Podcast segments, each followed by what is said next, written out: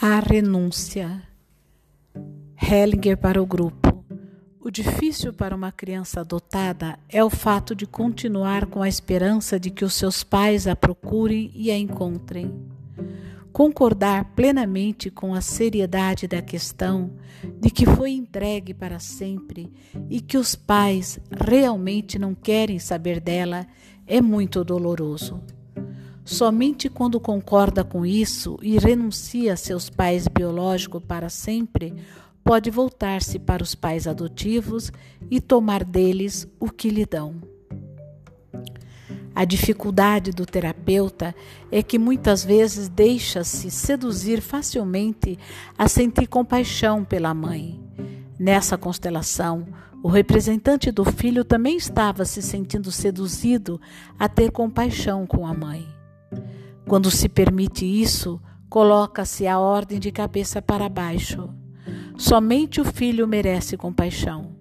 Se os pais que o entregaram se os pais que entregaram a criança reconhecerem mais tarde o que cometeram contra a criança e assumirem a sua culpa com todas as consequências, então se tornam grandes novamente para a representante da mãe.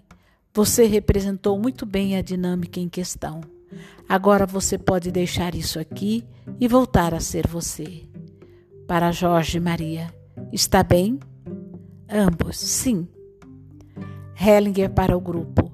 Existem situações onde os pais entregam uma criança por não poderem cuidar dela. Por exemplo, uma mãe entregou o filho porque se, se tornou psicótica. Aqui não existia outra possibilidade.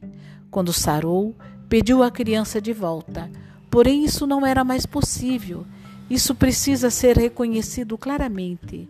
Nesse caso, a mãe biológica pode dizer aos pais adotivos ou de criação: Estou novamente apta a cuidar da criança. E também pode dizê-lo ao filho: Estou novamente apta a cuidar de você mas precisa acrescentar: mesmo assim, deixo você no lugar onde esteve seguro. Pode me procurar a qualquer hora, como sua mãe. Amo você. Também pode contar comigo, mas deixo você aí.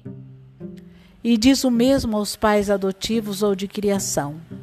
Então o filho pode procurar tanto um como o outro, mas o lugar seguro se encontra junto aos pais adotivos. Essa é a regra. Mas existem exceções. Neste caso, essa seria a ordem que precisa ser considerada.